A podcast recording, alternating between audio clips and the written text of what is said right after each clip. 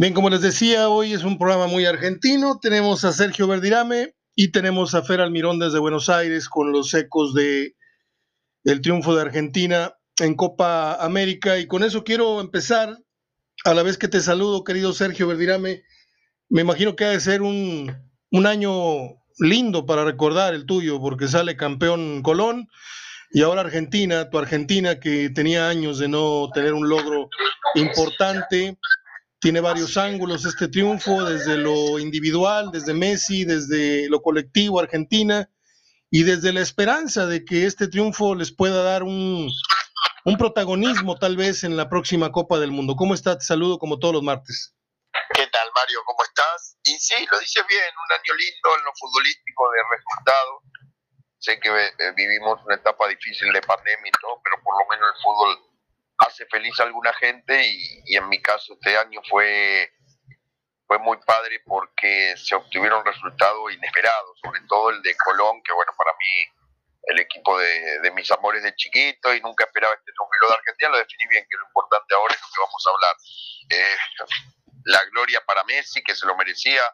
A mí me dolía mucho escuchar a, a muchos argentinos pegarle, pegarle injustamente me dicen que es un gran líder, que es un tipo que lo quiere muchísimo y, hoy por hoy se comprueba que, lo único que le faltaba era ese pasito porque había perdido finales por penales, que ahí, podemos decir injusto o no injustamente, pero ahora se hizo justicia y Argentina que fue de lo mejor en la Copa América, eran los dos mejores con Brasil, llega a una final, no la juega espectacular, al contrario la juega con los dientes apretados, quizás futbolísticamente entregando un poco fútbol, pero la gana y la gana bien ha habido en la historia del deporte, no solamente en el fútbol, pibe, grandes jugadores, grandes entrenadores, aquel manager, aquel head coach de Minnesota que perdió cuatro supertazones, el caso de Romano que pierde varias finales, sin querer comparar obviamente niveles, eh, y Messi afortunadamente pues por lo menos una Copa Oro, aunque sus detractores sigan insistiendo en que la Copa del Mundo, que eso. ¿Cómo ves tú Argentina luego de este triunfo en lo moral? ¿Crees que eleve la condición de Argentina para eh, algún tipo de, protagonismo en la próxima Copa del Mundo o lo sigues viendo en un escalón quinto, sexto eh, eh, en los favoritos que lleguen a esta contienda? No, bueno, eso es importantísimo. Van a llegar muy bien, anímicamente llegan al 100 con el grupo de jugadores que jugaron esta Copa, varios se ganaron el lugar seguramente a, repetir. Sabemos que no falta mucho para la Copa y, seguramente a varios de esos los vendremos, lo veremos en, esa etapa, Mario, y, creo que Argentina siempre va a ser favorito. Uno es consciente sabe que por encima hoy de Argentina hay tres o cuatro selecciones mínimo, pero bueno, yo nunca la descartaría más teniendo a Messi ahí en el momento que está. ¿Cómo le sienta este triunfo a, Argentina como nación? Porque sabemos que el fútbol es un, es un detonante de tristeza, de alegría, es un escape. Eh, Argentina, como muchos pueblos sudamericanos, incluso como México, eh, requieren mucho del fútbol como distracción, como un pretexto para ser felices 90 minutos. Y en este caso Argentina pues desborda su alegría en las calles, ya se, ya se habla de una cepa, la cepa del obelisco, por toda la gente que fue. No, sí, fue una locura, Mario. ¿Cómo, fue una locura y ojalá que no, no pase lo que están diciendo porque eso sería triste, porque hubo demasiado festejo y sinceramente yo creo que, eso le, le, puede traer mucho problema a la gente en Argentina. ¿Qué te pareció ese gesto de Messi saliendo de casa a atender a, ese medio centenar o tal vez un centenar de, aficionados? Unos piensan que es marketing, otros piensan que fue una cosa totalmente espontánea, pero eso habla de pieza a cabeza, describe de pieza a cabeza a Messi como es, ¿no? Es un, un tipo sencillo, un tipo agradecido. Yo tengo una gran admiración, desde lo humano hasta lo futbolístico por Messi, cosa que no te lo podría yo contar de, de, otras figuras, para no decir nombres, pero eh, ¿a ti qué te pareció ese tipo de, manifestaciones? El abrazo con Neymar, que yo no creo que hubiera podido ser posible al revés de haber perdido Messi, yo creo que no se lo hubieran perdonado, ¿no? Si se hubiera abrazado como me platicó hace rato Fer, Fer Almirón, este, qué bien Messi, ¿no? En lo humano y en lo deportivo. No, en lo humano siempre y hay otro gesto que poca gente lo vio, Mario, que es el tema cuando quiere De Paul empezar a, a ah, sí, sí, sí, brasileño, lo para. Sí, sí. Pero lo para de una manera que dice, no, no, no, como una cosa que no. Y eso lo hace, me comentan amigos, porque muchos brasileños habían dicho que querían que gane Messi por, porque ya se lo merecía. Sí. Y él en agradecimiento a ese gesto, ahí te demuestra que es un tipo agradecido. No, no tenía él por qué cantar brasileño, brasileño y, y mofarse o burlarse de un país que lo trató muy bien. Bien, pues eh, ahí estuvo la Copa América. Me imagino que celebraste, anduviste de viaje, ¿no? Tengo entendido que andabas fuera de la ciudad.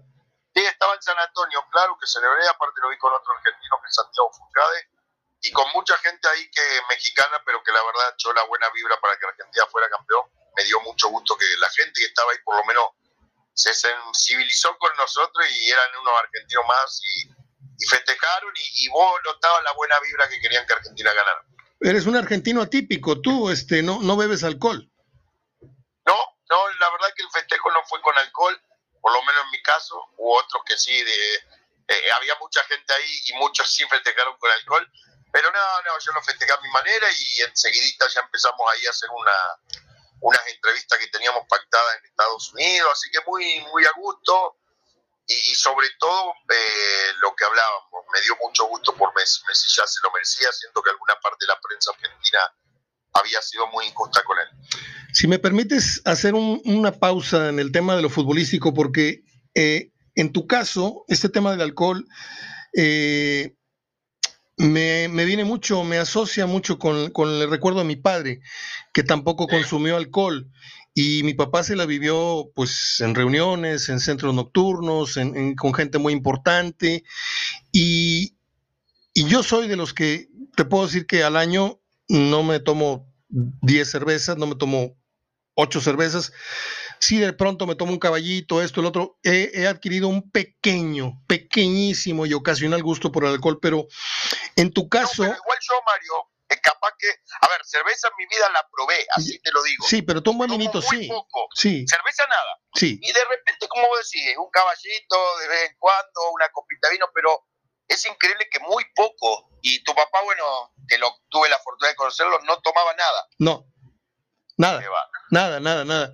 Incluso yo hasta muy grande, ya en mi, en, en mi edad adulta, este, eh, no sé si a los 30 o a los no sé qué, pero yo no fumaba en, en, frente de mi padre y menos tomarme una copa si es que alguna vez este, en algún año nuevo en alguna cosa así este teníamos un, éramos estábamos chapeados a la antigua yo a lo que iba en este tema del alcohol es cómo tú habiéndote movido en un tema y perdón que lo vaya a decir así, pero los futbolistas se sabe que tienen eh, eh, sus, dos vidas, ¿no? La vida del futbolista, la, la, del entrenamiento, la de los viajes, la de los, la del protagonismo, la de los fans, la de la firma, de autógrafos. Tú, yo me imagino que tú este, no tienes ni la más remota idea de cuántas fotos te habrás tomado tú en tu vida con algún fan.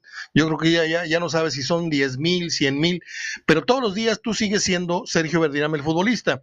Pero lo que me llama la atención es que tú eres un caso de, de cada mil o cada 100 futbolistas que habiendo convivido en el medio del futbolista, fuera del fútbol, que son los asados, que son las invitaciones, todas estas peñas a las que vas, nocturnas, claro, claro. este, y nunca te jaló el tema del alcohol, y menos otros vicios.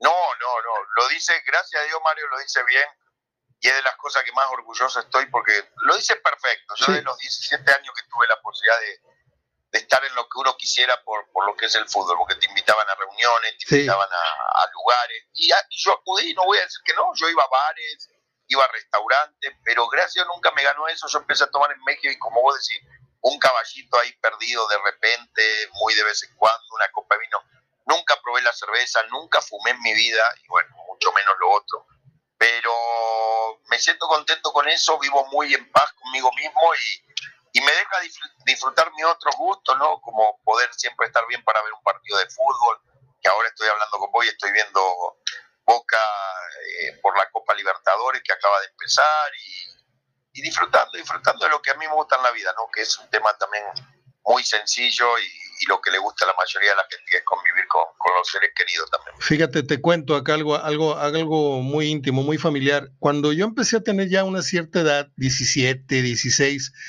me hablaba mi papá para invitarme, no sé, a, a, a merendar o a cenar a, a Lancira o a Sanborns. Y me recuerdo que me citaba en el bar de, del Hotel Ancira, un bar pues, mítico, ¿no? Con las con las este, pinturas estas gigantes que hay de Lutrec, y estaba en la barra platicando con algún amigo, con algún industrial, con algún político, y me daba, me daba risa porque en el codo, este, mi papá empinaba el codo en la barra y tenía en su mano derecha un highball. Y yo me le quedaba viendo y mi papá se me quedaba viendo como diciendo, no te apures, no estoy tomando. Y el otro amigo le, el otro amigo le decía, chúpale, chato, tienes media hora con el highball, te está haciendo güey. Y mi papá se reía conmigo como diciendo, es que si no le acepto, si no le acepto la bebida, no se hace el trato, no se hace el negocio. Y mi papá era los que le ponía Coca-Cola, el highball. Sí, la trataba de, dibujar, ¿no? Sí, sí, sí, este lindo recuerdo. Qué bueno, pibe, que te fuiste por ahí, aunque luego te nos desviaste por la harina, porque ya nada más abriste el restaurante y te nos fuiste para... lo más rico que hay, te, te nos fuiste para arriba. Sí, yo, yo, soy, yo soy uno de tus accionistas. Hay que disfrutar la vida. Sí, totalmente. Yo soy uno de tus accionistas no, no registrados. porque tenemos una, una sucursal aquí a tres cuadras de, de todo empanadas. Sí, siempre me comentaba, ahí muy Sí, y ahí cada semana pido una, una de estas promociones de 12, 15 empanadas. Y tengo pensado ir a la sucursal que tienes en Santa Catarina, porque tengo tiempo deseando probar de nuevo este, tu hermano la primera vez me, me, sirvió una pisanesa que no la puedo olvidar jamás. La verdad que espectacular. ya te la copiaron, ¿eh? Ya te la está vendiendo. ya te la copió la Kentucky Fried Chicken, ya está haciendo esa pizza. No, hay que, eso por ejemplo, eso en Argentina, todo lo que nosotros podemos sacar acá, la milanesa. El matambre. Claro, la milanesa a caballo existe en Argentina, la milanesa a caballo vas a cualquier restaurante y existe. Es más, la hamburguesa con huevo adentro, que ya en muchos lados, no la tengo yo en el negocio, pero en muchos lados también existe ya en México. Y bueno, por lo menos ahora en Estados Unidos me tocó probarla.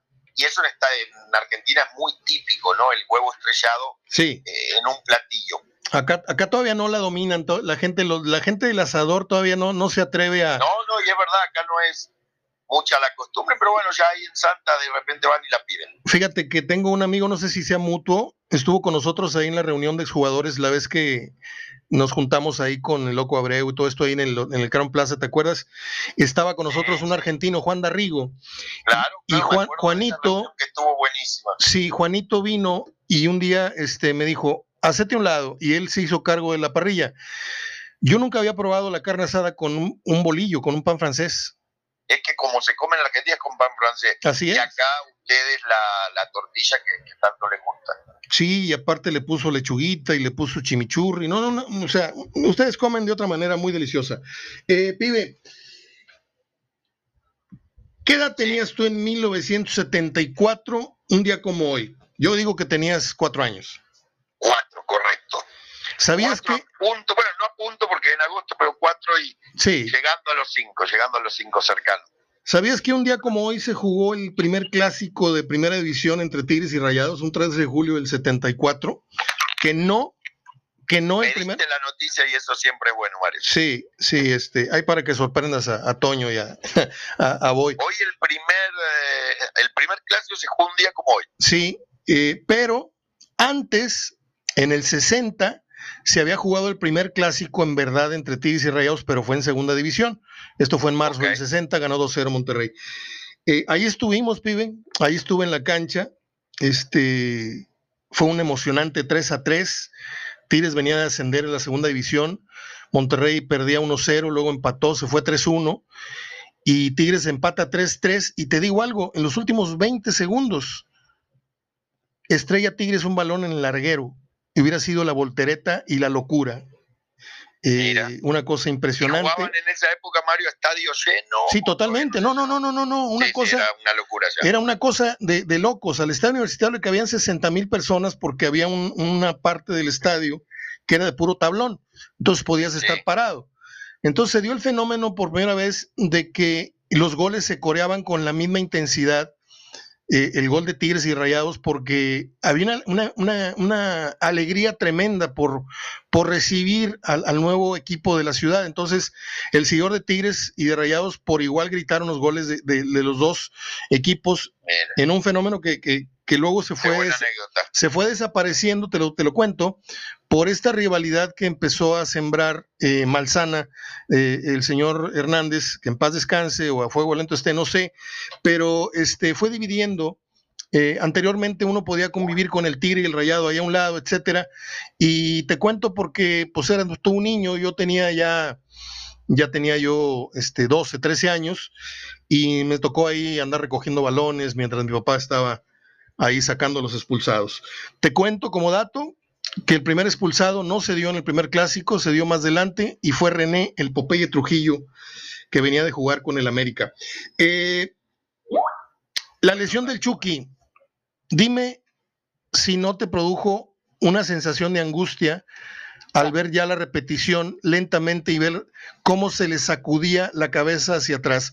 ¿No temiste por una lesión ya en, grado extremo, de que se haya roto el cuello? La verdad que después de ver la repetición, porque no lo pude ver en vivo, lo vi en el momento, pero 30 segundos después, porque yo estaba viendo, como que estaban unas entrevistas y el partido se estaba viendo ahí, y yo estaba de espalda, estaba más concentrado en la entrevista y y no estaba viendo al 100 el partido. Pero cuando pasa la jugada, paramos la entrevista, veo la repetición y la verdad que sí me conmovió y yo pensé que podía ser mucho más grave de lo que realmente fue. Gracias a Dios no se llegó a, cosas mayores, pero sí estuvo muy, muy fuerte la, la conmoción que tuvo el golpe con el portero trinitario. Bien, Pibe, te dejo para que veas eh, eh, el partido. No creo que tenga mucho caso hablar de las pretemporadas. Eh, no somos de los que juzgamos los resultados de pretemporada. De hecho, no se deberían ni de, ni de televisar ni de, ni de conocer esos ensayos, creo yo.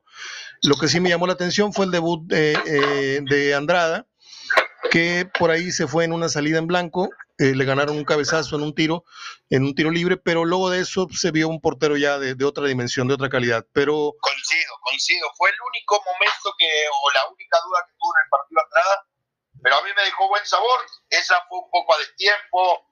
Creo que también tiene mucho que ver eh, el primer partido, la falla, la falta de distancia de repente cuando dejas de atajar un tiempito, pero después el segundo tiempo acomodó y tuvo dos tres salidas que mostró que va a ser en ese sentido de un aporte grandioso para Monterrey. Italia campeón, pibe.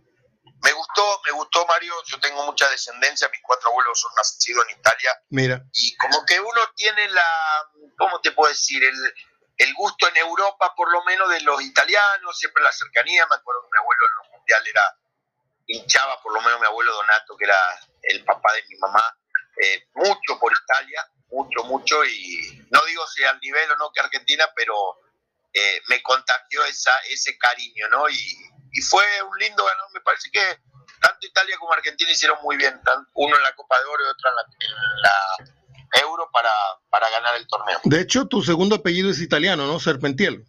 Los dos, Verdirame y Serpentiel. Ah, Mis cuatro abuelos son italianos. Mira vos. Mis cuatro, de Sicilia dos y de Florencia dos. Ah, siciliano, hay que tener cuidado contigo entonces. Hay que tener cuidado, los sicilianos son más buenos es nada más la, dicen la mafia siciliana, pero en el caso de mi abuelo te puedo asegurar que nada que ver. Esos que te deben dinero, que se cuiden, ¿no? Que se cuiden, que se cuiden.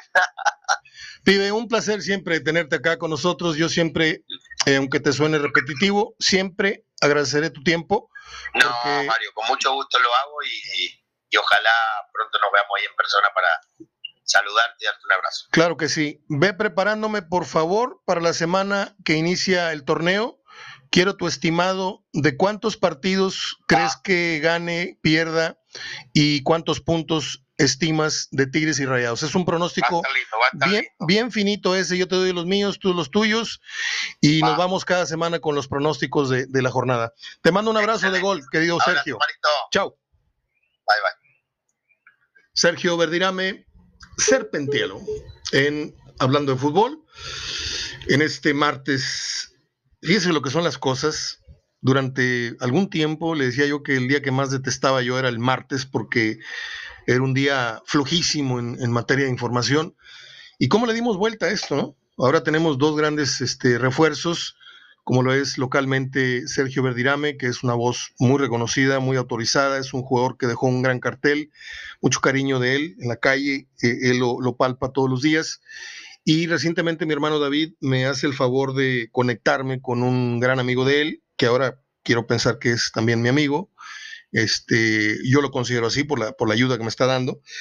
Eh, Fer Almirón, que viene a continuación con una gran plática de por lo menos unos 30 minutos este, este día, porque a veces nos hemos ido una hora, hora y media. Entonces, eh, un gran martes en Hablando de Fútbol Radio. Continuamos. Bien, ya estamos en contacto hasta Buenos Aires con Fernando Almirón, al que pues no nos queda otra que felicitarlo por el triunfo de Argentina. Yo en mi corazoncito, yo esperaba que Messi ganara algo algún día y finalmente se ha logrado en esta final de la Copa América. Quiero que nos cuentes, Fer, tus impresiones del juego y de todas las reacciones, de todo el festejo, el color y todo lo que te ha tocado vivir a la distancia o muy de cerca, según sea el caso, en tu natal Argentina, en Buenos Aires, luego de esta importante victoria que no sé qué dimensión le estén dando y que mm, si esto abre la esperanza de tener una Argentina contendiente en el próximo campeonato mundial. Te abrazo hasta allá y te escuchamos. Hola Mario, ¿cómo estás? Saludos, saludos para toda la audiencia, por supuesto.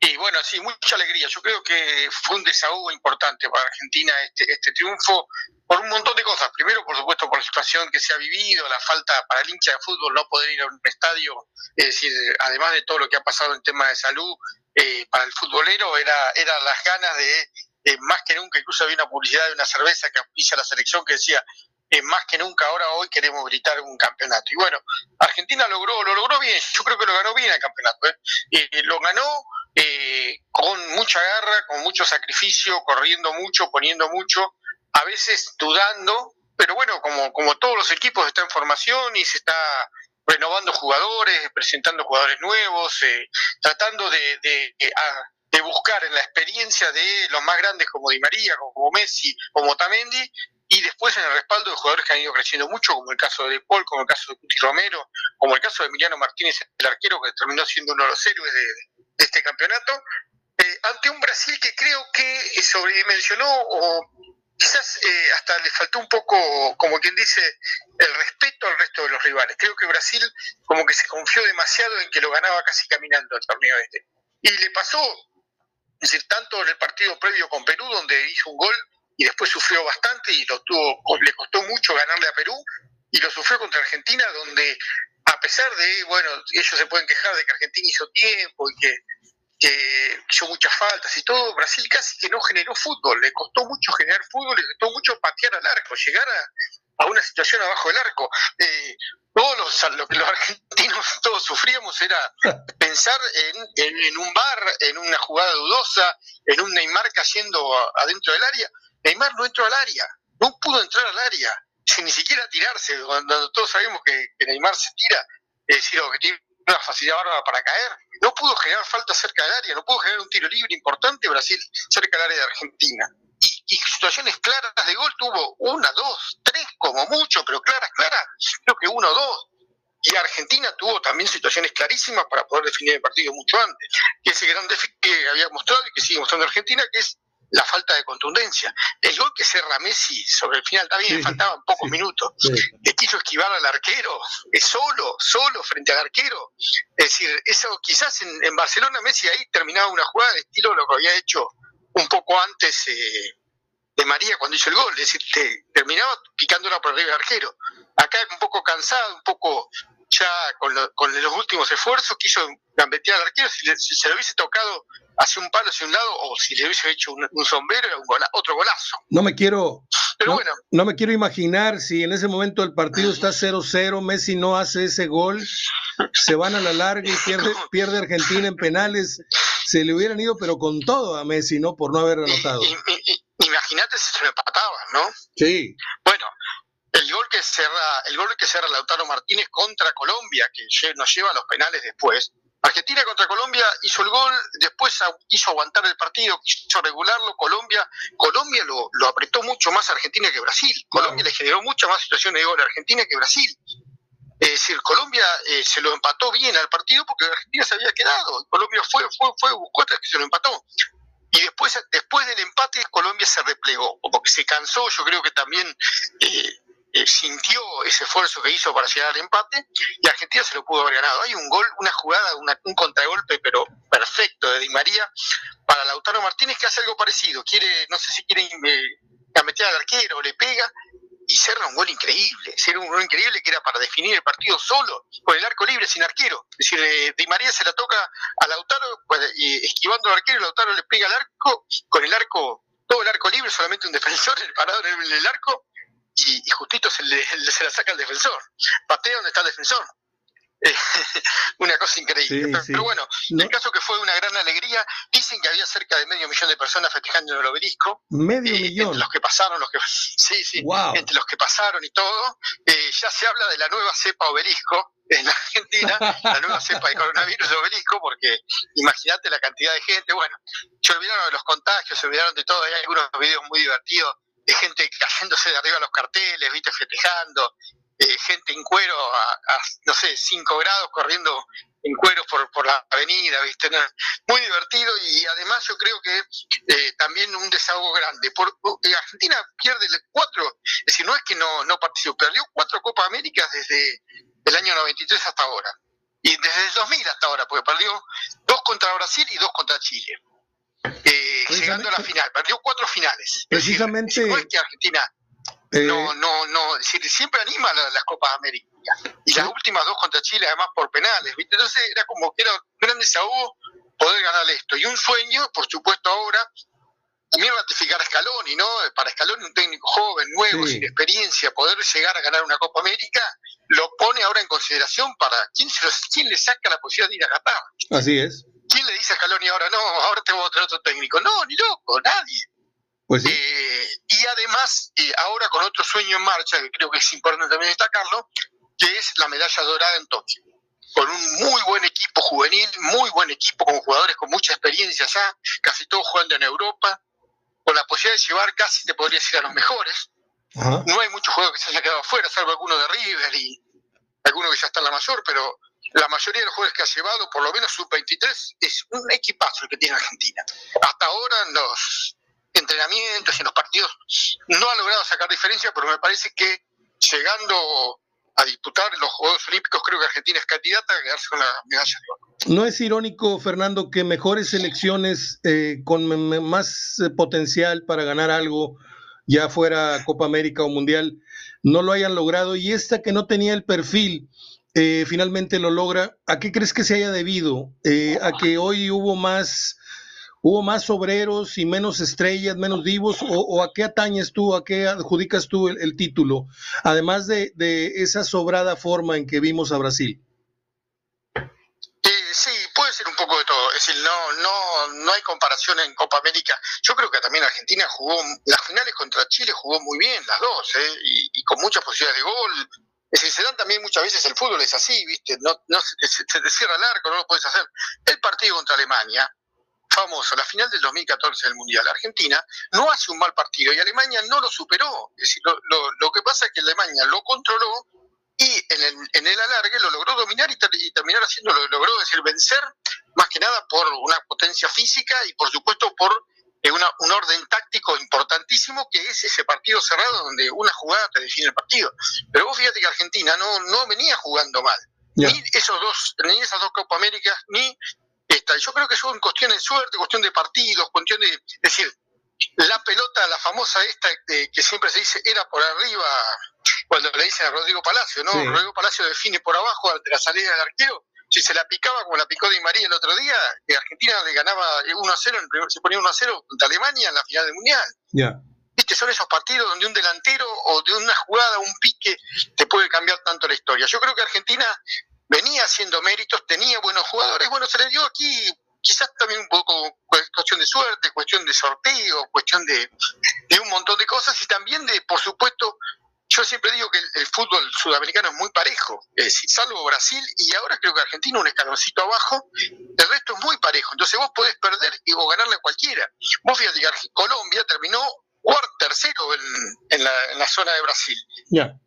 Y, Argentina le hizo un partidazo. Sí. Perú, que termina segundo en su zona, en la zona de Brasil, el primer partido Brasil lo ganó cómodamente. Y el segundo partido no se lo ganó tan cómodamente. Es verdad. Es así. Y, Eh, entonces, vos fíjate que, son partidos, ¿viste? Son partidos. Uno creo que va partido a partido. Eh, logró Argentina, creo, y eso yo te lo había dicho, logró eh, ser un equipo más compacto. Que ya se venía, eso ya se venía viendo, un equipo más compacto para atacar y para defender, para ir y para volver. Y era, es el gran problema que tiene Argentina y sobre todo contra los rivales que se meten atrás y que juegan al contragolpe. Y no tan dependiente, no tan dependiente esta vez de Messi, ¿no?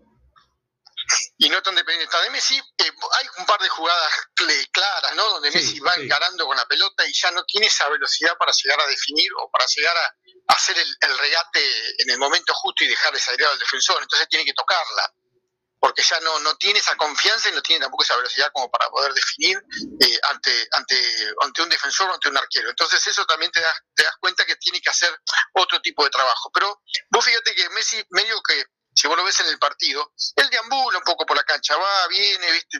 cubre un poco la salida. Argentina no hace presión alta, no presiona alto, sino que está presionando muy atrás, casi atrás, mitad de cancha. Cuando otros equipos como Colombia, como mismo Ecuador, son equipos que presionan muy arriba, presionan muy a la salida, ¿viste?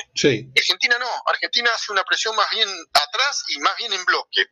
Y eso le ha servido porque la defensa tiene muchas dudas siempre.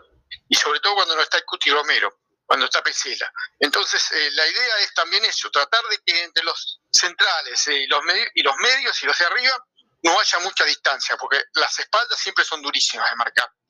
Y eso creo que le ha ido dando también a Argentina otro tipo de solidez, ¿no? Eh, y después arriba, por supuesto, tiene jugadores como para decir, claro, el otro día estaba para entrar un rato el Papu Gómez, que es un jugador para mí con mucho talento para, para tener la pelota. Sí. Eh, pero bueno, eh, también Di María estaba lesionado o dolorido, viste cómo terminó con su tobillo sangrando. Sí.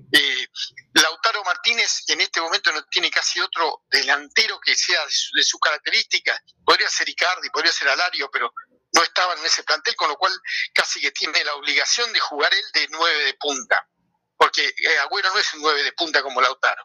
Entonces, bueno, también estaba muy cansado, y ese que corre y ese que hace, el que hace más presión alta podría ser. Eh, eh, después, bueno, el resto de los jugadores, por supuesto, De Paul tuvo un campeonato muy bueno. Paredes alternó con Guido Rodríguez, pero bueno, sobre todo Guido se ha destacado y Paredes también ha tenido un buen campeonato siempre. Eh, así que si Argentina tiene, tiene jugadores y, tiene, bueno, es decir, como para seguir creciendo, Nico González ha tenido también un muy buen torneo, es decir, los defensores se han ido afianzando de a poco, sobre todo Romero, Tagliafico, Acuña, eh, Montiel el otro día que le tocó entrar, el pibe Nahuel Molina, y sobre todo creo que la figura de, de Dibu Martínez, el arquero, que fue fundamental y muy polémico, ¿no? Sería para, para analizar muchos temas en los penales, pero un arquero con mucha personalidad. El otro día tapó la pelota contra un tiro de lejos de Brasil muy, muy bueno.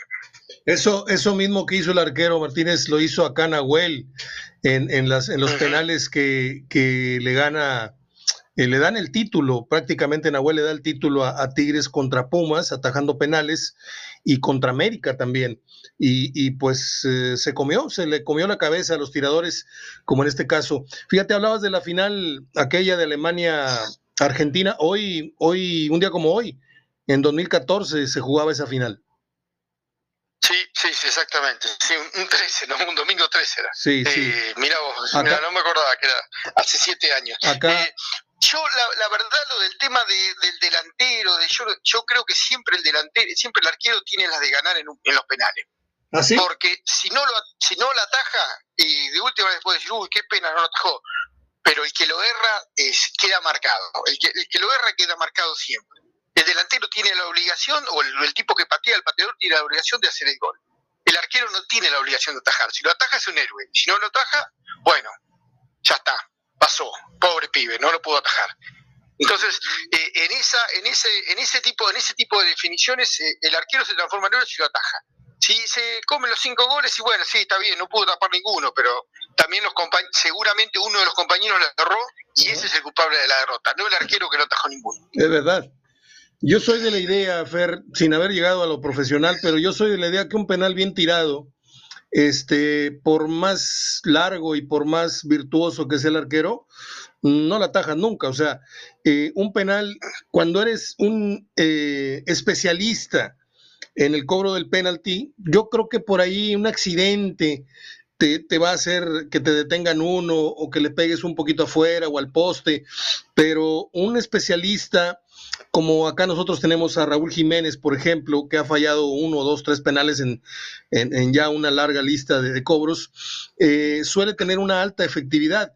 Pero yo siento que mm, algo que ya está muy visto es, es que a la hora que te paras a tirar el penal, ahí es donde te empiezan los nervios a, traicionar, a, querer cambiar tu, tu, estilo de siempre, a querer cambiar al momento de tirar, dices tú, izquierda, no, derecha, mejor.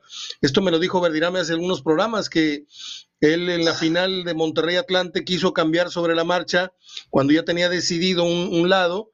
Eh, y un estilo, fuerza o, colocación y lo cambió y, lo echó para afuera. Eh, es, un es, un juego de, de, de, psicológico, ¿no? El cobro de un penal, porque tú te paras en un llano, pones la pelotita sin gente, el arco enorme y un tipo ahí parado, y de 10 tienes que meter 9, porque no hay presión, no hay, no hay, este, no hay gran cosa que, que, que, hacer más que patearla con propiedad, pero ya, ya hablando en, un término de, de, de, de, ese tipo de escenarios y de presión, ahí ya el, penal se convierte en, en, una bomba de tiempo, ¿no? Además, eh, hay algo que también el otro día pensaba, ¿no? Y que me parece que los DT a veces hacen poner un especialista en patear penales faltando cinco minutos. Yo no sé, salvo que de los especialistas o de los diez que tengas para patear, cinco o seis estén lesionados, estén contracturados, yo no sé si pondría un tipo que no corrió, que no calentó, que no jugó. Es decir, el otro día, no me acuerdo, bueno, creo que no sé si en Argentina se llegó a pasar contra Colombia que entró el Cunagüero, pero el otro día en la final de Italia e Inglaterra también pusieron jugadores faltando dos o tres minutos para patear los penales. Primero, la responsabilidad que tiene ese tipo ese tipo es el responsable de meter el gol. Ese está más presionado todavía que jugó 90 minutos. O 120 como el caso de Inglaterra. No traen el pulso. El que jugó 120 minutos puede estar cansado, pero el que entró recién tiene que hacerlo. Sí o sí. Entonces la presión psicológica es peor todavía. Sí, por no haber tenido un tantito el pulso del juego, no entran muy fríos entran fríos, entran, entran, entran a patear un penal. Es decir, tenés que tener una personalidad y una, una tranquilidad para patear ese penal y una seguridad propia para patear ese penal que, que, para mí es mucho más carga que el tipo que esté jugando todo el partido. Totalmente. Te vuelvo a decir, salvo que esté, salvo que esté lesionado, que te duela el pie, que tu pie más hábil no lo puedas mover, ¿viste? ¿Qué sé yo? Una cosa así. Y ahí sí, bueno, sacalo y poné uno que esté fresco para patear. Pero eso de poner el último minuto el especialista es lo mismo que, cambiar el arquero. Una vez creo que Holanda lo hizo a eso, cambió el arquero y terminó ganando una definición por penales así. Pero poner un arquero nuevo para atacar los penales, algo que el otro sea manco, no sé, o que por supuesto no se pueda tirar al suelo, no sé. Eh, cambiar un arquero a último momento para que ataje los penales es también darle una responsabilidad terrible. Oye, eh, qué imagen tan más sincera y tan más linda vimos y de mucho valentía, de mucho valor por parte de Neymar que si acá lo hubieran hecho, lo hubieran colgado el palo más alto. No puedes perder una final. Eh, aquí ha ocurrido que pierdes el, campeonato y, y, pues jugadores van y, al final de ya el festejo, ahora que estuvo con estadios vacíos, eh, pues se juntan en media cancha y se abrazan, comparten dos, tres comentarios y fueron excompañeros. Todo. Neymar va y abraza y se funde en un abrazo muy largo que creo que tuvo lágrimas de por medio. Este, en una de las imágenes que reconcilian mucho al fútbol, porque pues eh, el mensaje es, ya se acabó el partido, ya fuimos rivales y volvemos a ser los amigos de siempre, ¿no? Por supuesto, y además, bueno, eh, después en el vestuario también están juntos y sí, charlan y todo. Hay, hay, imágenes, bueno, todo lo que decía, si hubiese sido al revés, a Messi lo mataban. Sí, claro. Si hubiese sido al revés y Brasil ganaba, Messi lo iba a saludar a Neymar. Lo hubiese matado, lo hubiese matado directamente. Por eso digo que, eh, yo, creo que, yo creo que es la idiosincrasia del brasilero. Ah, por eso yo muchas veces admiro tanto al fútbol brasileño y al Brasil, ¿no? El brasilero es apasionado, es loco, es divertido, y pero a su vez eh, le quita mucho dramatismo a todo lo que es el todo lo que es la vida, el fútbol, tipos que, que es, el, es el carnaval, sí. tipos que se mueren de hambre durante todo el año, que pasan miles de penurias, pero llega febrero, llega el carnaval y los tipos salen a la calle y desbordan una alegría, unas ganas de vivir, unas ganas de disfrutar ese momento que, que lo tiene lo tiene en la sangre, es decir, no como el tanguero argentino que vive toda su vida llorando. Sí. ¿Es así? lo, lo, escribiste re bien.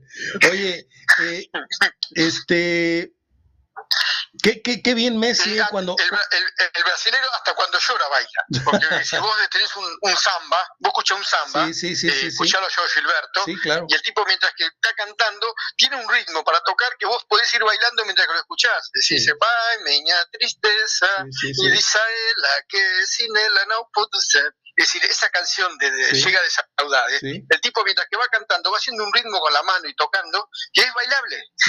es bailable lento, pero es bailable. Totalmente. Una cosa. Oye, qué bien Messi, ¿no? Cuando están en el pleno festejo y los argentinos quieren cantarle algo al, al brasileño, Messi de inmediato los para, ¿no? Esto muestra mucha categoría. Mucha categoría. Sí, sí. Bueno, es, es, es, la, es la calidad humana que yo sí muchas veces te digo y te, te, te, la comparación entre Messi y el Diego y, y todo, ¿no? Eh, Messi tiene una calidad humana, una calidad de persona que es... Bueno, el, el comentario de todas las chicas eh, es que tu marido no te engañe, eh, que no te puede llamar desde el trabajo. Messi la llamó a la mujer desde el Maracaná después de haber ganado la Copa América. Y tu, amigo, tu marido, el gordo panzón ese, no te llama porque dice que tiene mucho trabajo en la oficina. Oye, eh, hasta, hasta, en eso nos hace quedar bien Messi, va bien o mal a los hombres, ¿no? Otra, otra, otra de Messi, eh, el, el, el, festejo en su casa, ¿esto es preparado o, o realmente fue espontáneo?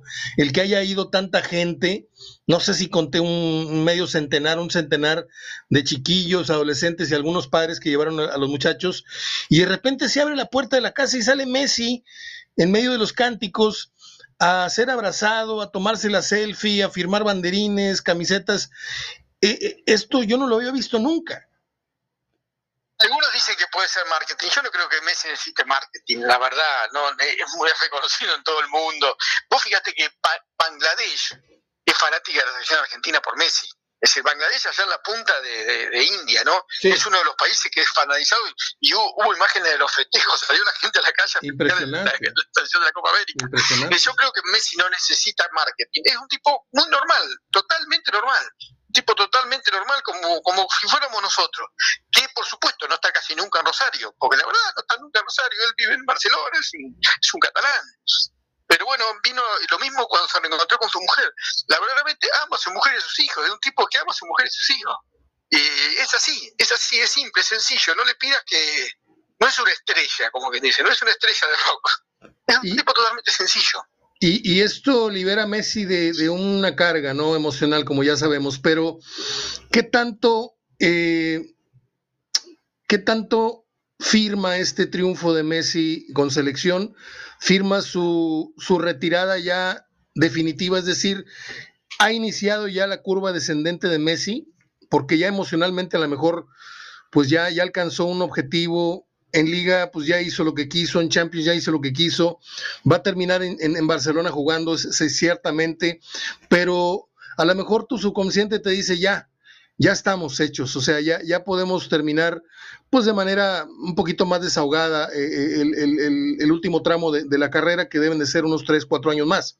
¿Tú qué opinas de, de, del, del, último eh, camino que le queda por recorrer a Messi? ¿Cómo, cómo lo, lo sientes? ¿Lo jugará en, en franca descendencia o, o, esto le dará o lo, lo llenará de, más alegría y más ánimo este, ahora que se junta con Agüero, este, ¿tú cómo ves el futuro de Messi en el futuro inmediato?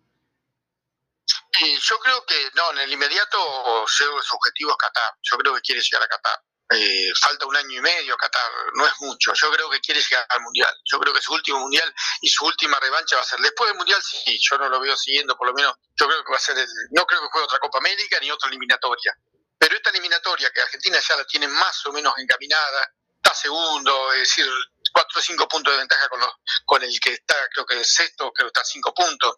Es decir, con lo cual Argentina ganando un par de partidos más y, y después empatando, donde no perder con los rivales directos, ya está en Qatar.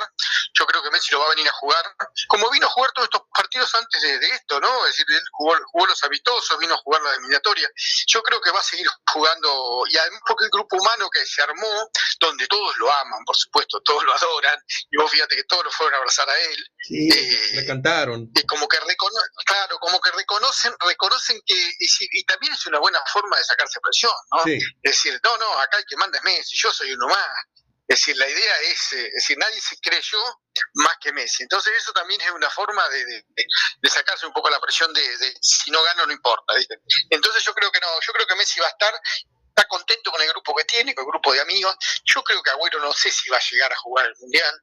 Es uno de los jugadores que para mí ya no tiene mucho más. Y María sí, María ha tenido, creo que en esta, en esta Copa América, uno de los jugadores que creció mucho, llegó con muchas dudas y la verdad, una buena Copa América. Es un tipo que tiene, es muy, es, es muy vivo para jugar, para jugar en la cancha, se ha aprendido mucho a correr la cancha.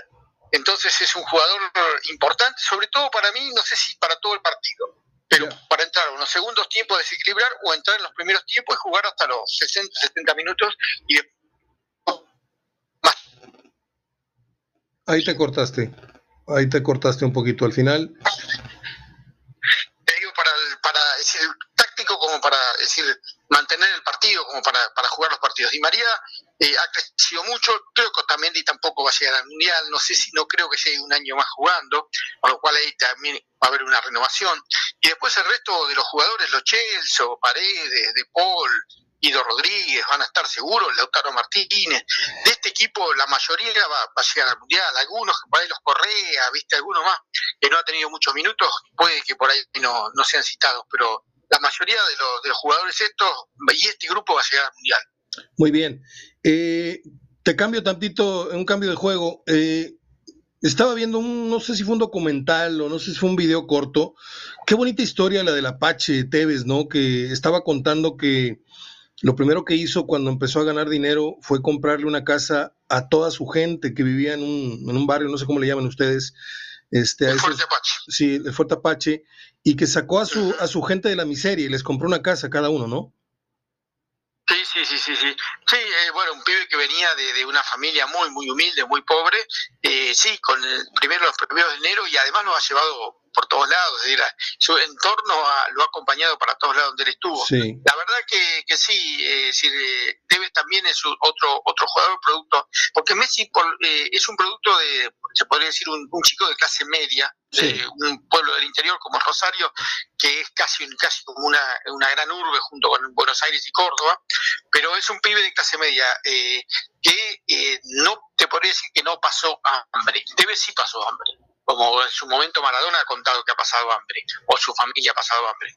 Eh, Tevez es un caso así, paradigmático también, que gracias al fútbol pudo, pudo decir, progresar y ayudar a su familia. Algo parecido también ha hecho el Kun con, su, con sus hermanos, con su padre, con su madre. Eh, el, el Kun Agüero. El Kun también era una familia muy humilde. Yo creo que te he contado alguna vez que al padre del Kun que, que, en realidad es el padrastro, porque no, es otro apellido, es Castillo, eh, el que lo crió, como quien dice, cuando Independiente lo ficha el CUN, le, el representante o la persona como lo lleva a Independiente, le compra un auto para que el padre trabaje como, como taxista, como remisero, y de esa forma lo lleva el chico todos los días a entrenar.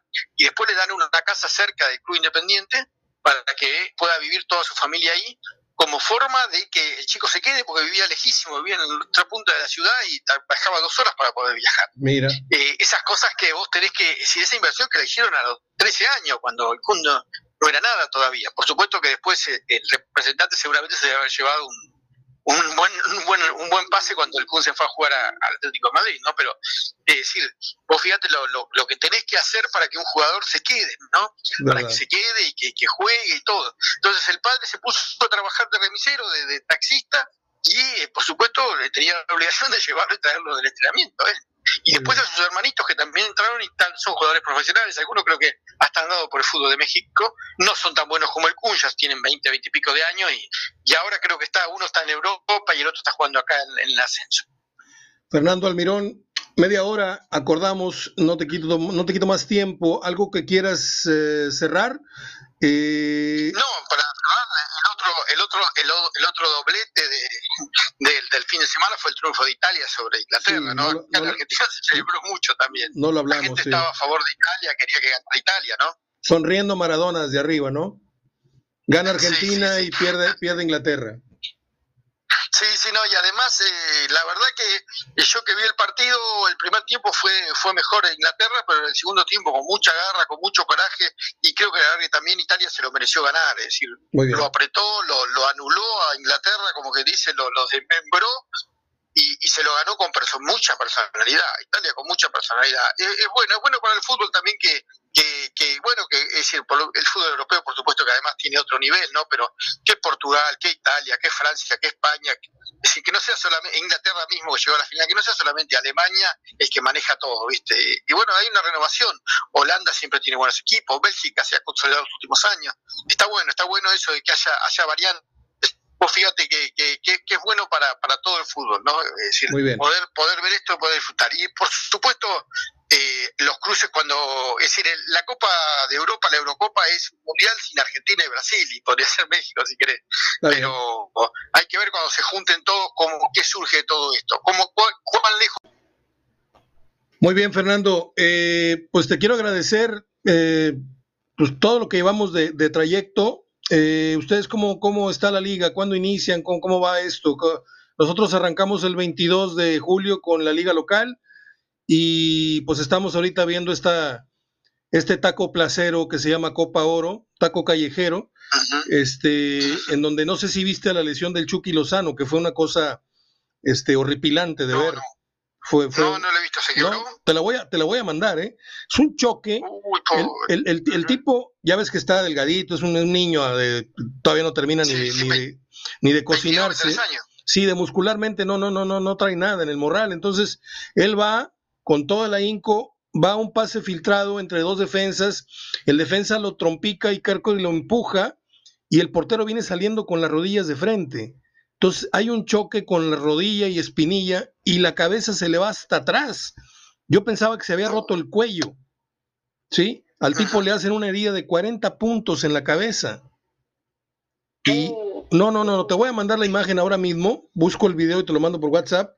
Este, y quedó, quedó inmediatamente fuera de la Copa. Él, ya no juega más la Copa Oro.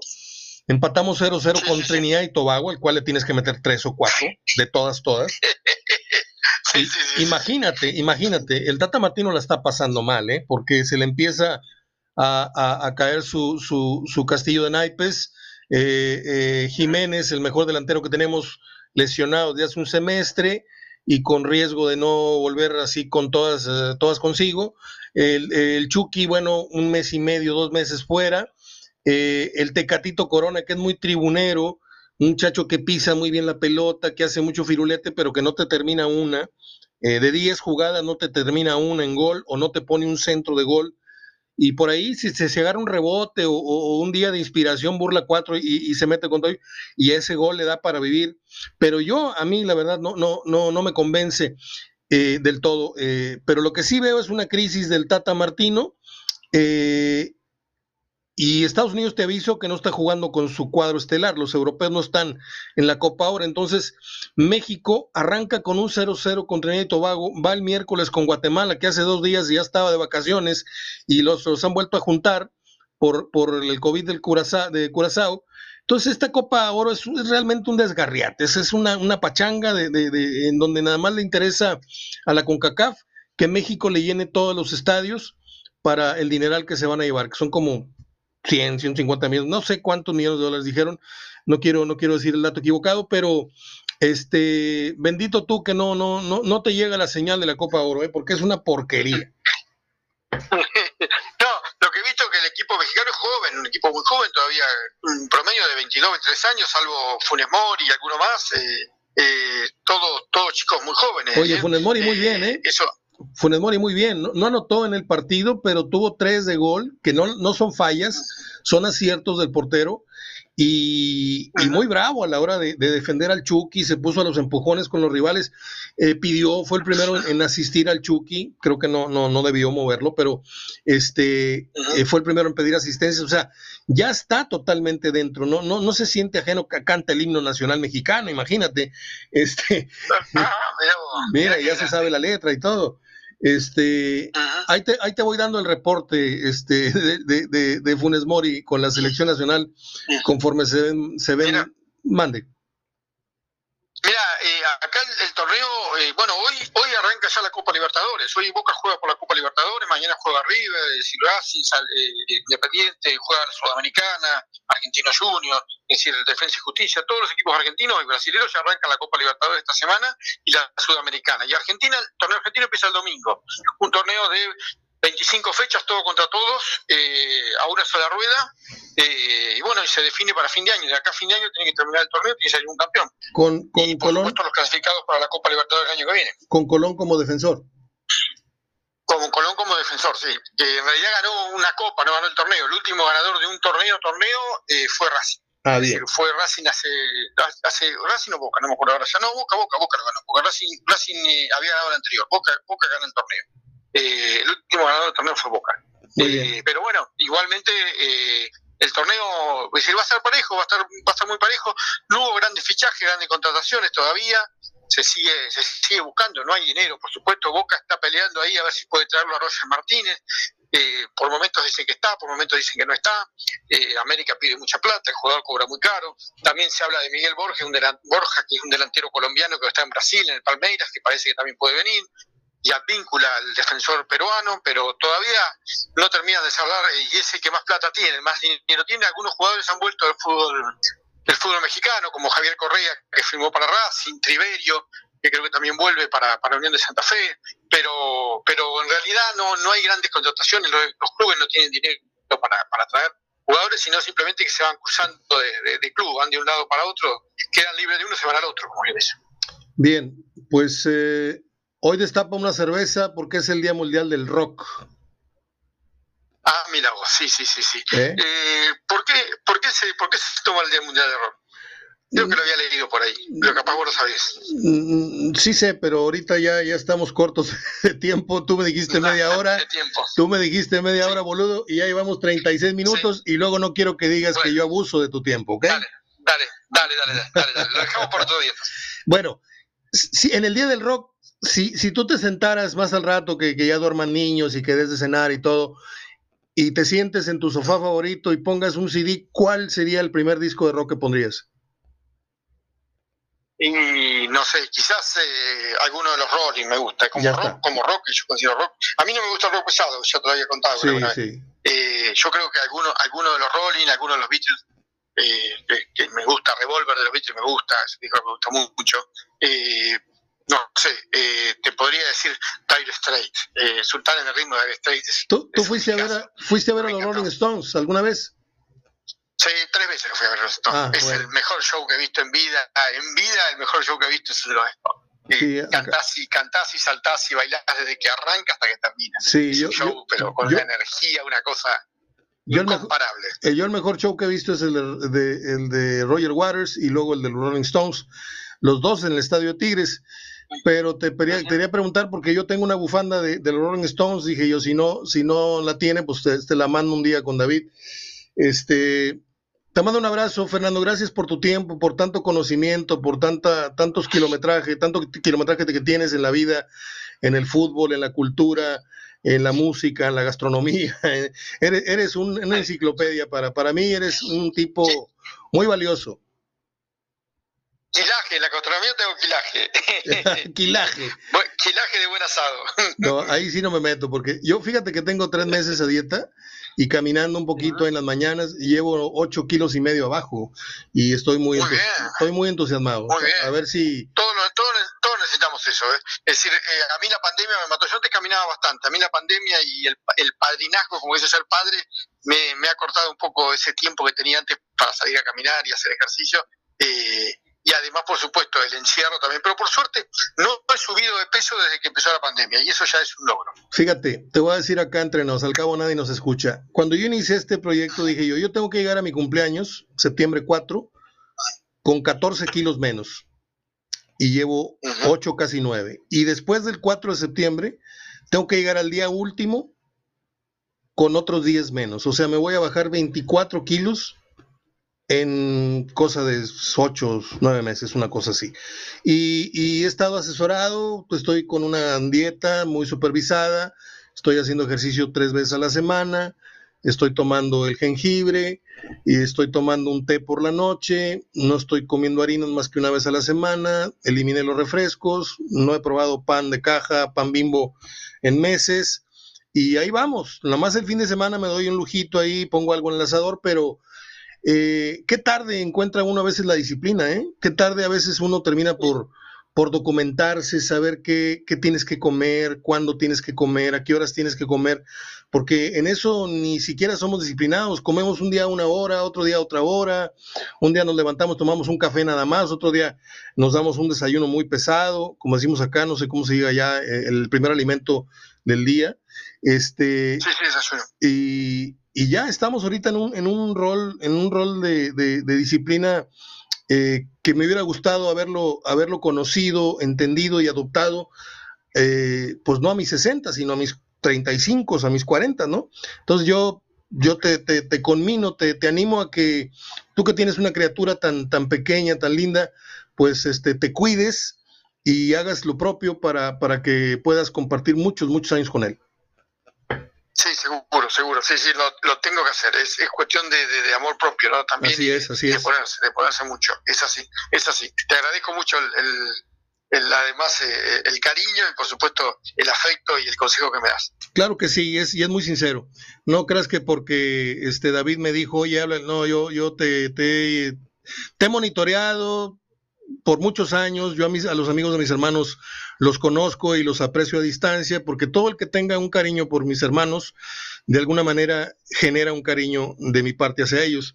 Y, yo sé que eres un amigo mmm, genuino, casi hermano de, de mi hermano, como yo también tengo amigos casi hermanos de vida, que lo son, y por eso eh, este espacio y por eso estas palabras, no quiero que pienses que son que son este, flores al, al, viento. Te mando un abrazo, querido Fernando Almirón, y estamos en contacto la próxima semana. Un abrazo grande, Mario. Seguimos hablando y por supuesto que, que el balón, que el fútbol sea. Abrazo de gol, hasta la próxima. Chao.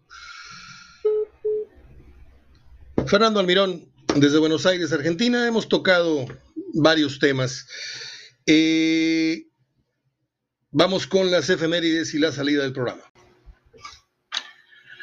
Muy bien, como le decía hace un momento a Fernando Almirón, Fer Almirón, eh, hoy es día del rock, del rock and roll. Este, por si a usted le sirve algo de ese dato, hay gente que yo, yo no puedo entender, aunque no es problema para tener una amistad, pero yo no puedo entender a la gente que no le gusta eh, o que no, no practicó alguna vez algún deporte, uno, uno por lo menos, voleibol, badminton, este, básquetbol, fútbol, natación. O sea, aquí en esta casa se practicó, sería una exageración decir todos, pero sí una gran cantidad de deportes a, a, un, a un nivel, pues un poquito más allá de lo, de lo normal. Aquí jugamos tenis, jugamos boliche, jugamos básquet, mi hermano menor, mi hermano, mis tres hermanos jugaron, mis dos hermanos y yo jugamos fútbol, esto. Y tampoco entiendo a la gente que no tiene un gusto muy así, muy acendrado por la música, cualquiese o cualquiera que, que fuera, eh, ¿cómo se dice? Cualquiese o cualquiera. Cualquiera que fuera el género, cualquiese, ya lo dije. Eh, musical, a mí me gusta mucho eh, el rock, me gusta mucho la trova, me gusta mucho la salsa, este, y, y pues hoy es un día para, para celebrar esto que tanto nos distrae, tanto nos, nos nos acompaña, ¿no? Es nuestro ruido, como le dice Miguel Ríos, es, es, es nuestro ruido de fondo. Eh, las efemérides son poquitas, pero están muy interesantes.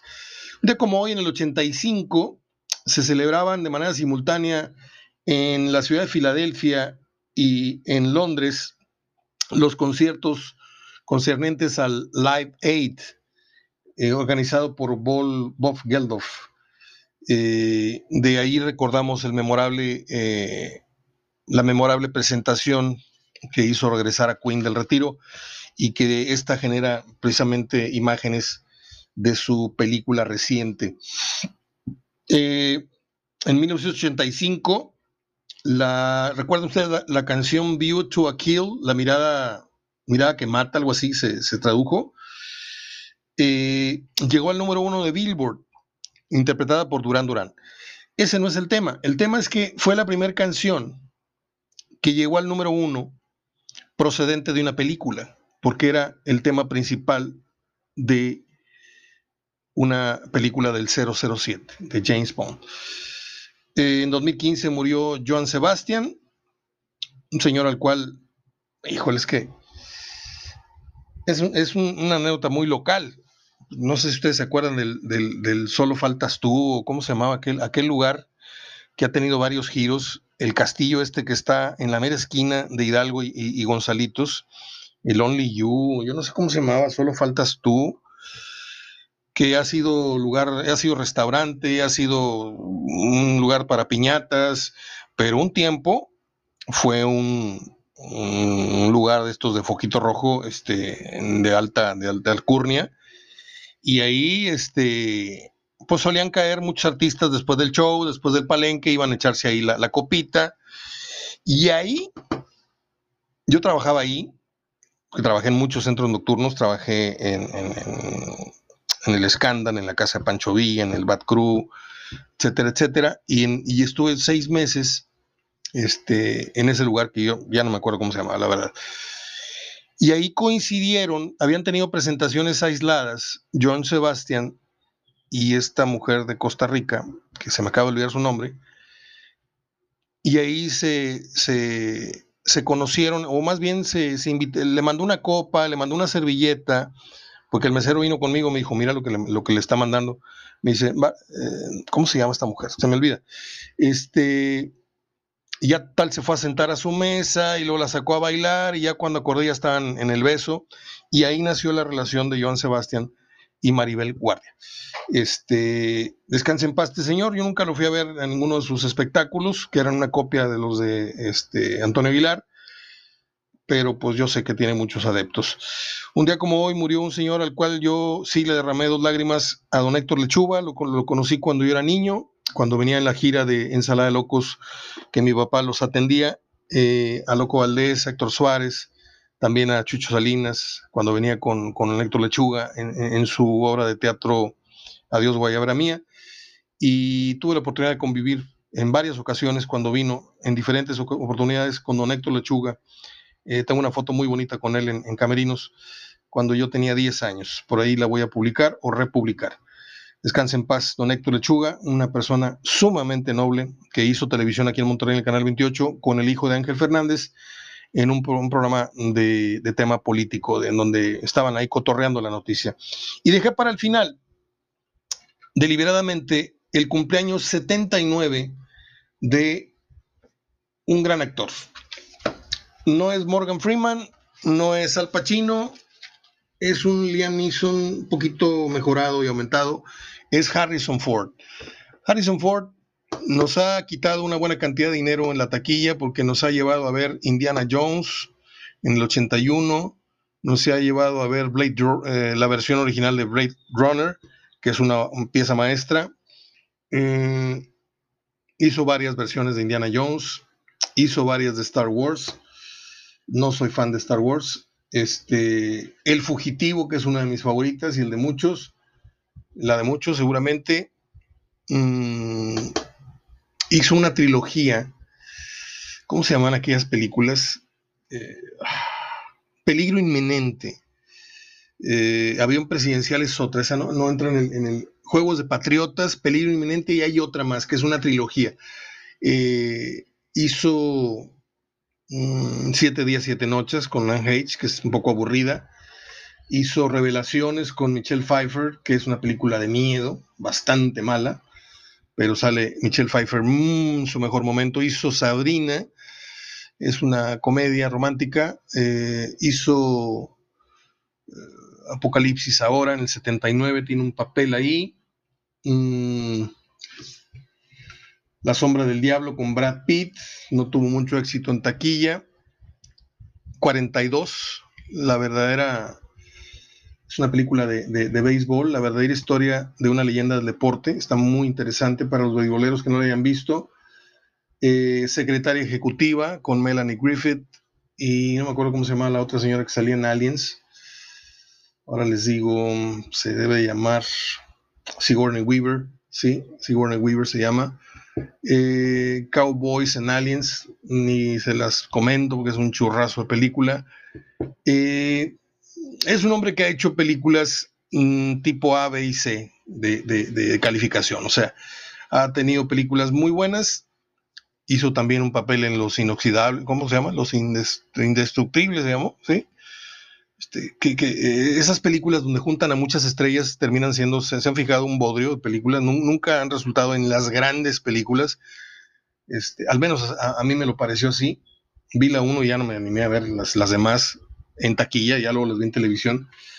Hizo una muy interesante en el 74 que se llamó La Conversación. Es una de las películas más aburridas que usted pueda llegar a ver si no va bien dormido, si no va bien comido, ¿eh? porque a media película yo me estaba durmiendo y luego volví a ir al cine, porque no puede ser que una película tan buena, tan, tan recomendada, yo me esté durmiendo.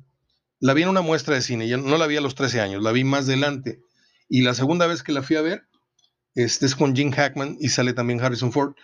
Y es muy interesante, es de espionaje, eh, de allá de los, de los nazis, todo esto, este, de la CIA.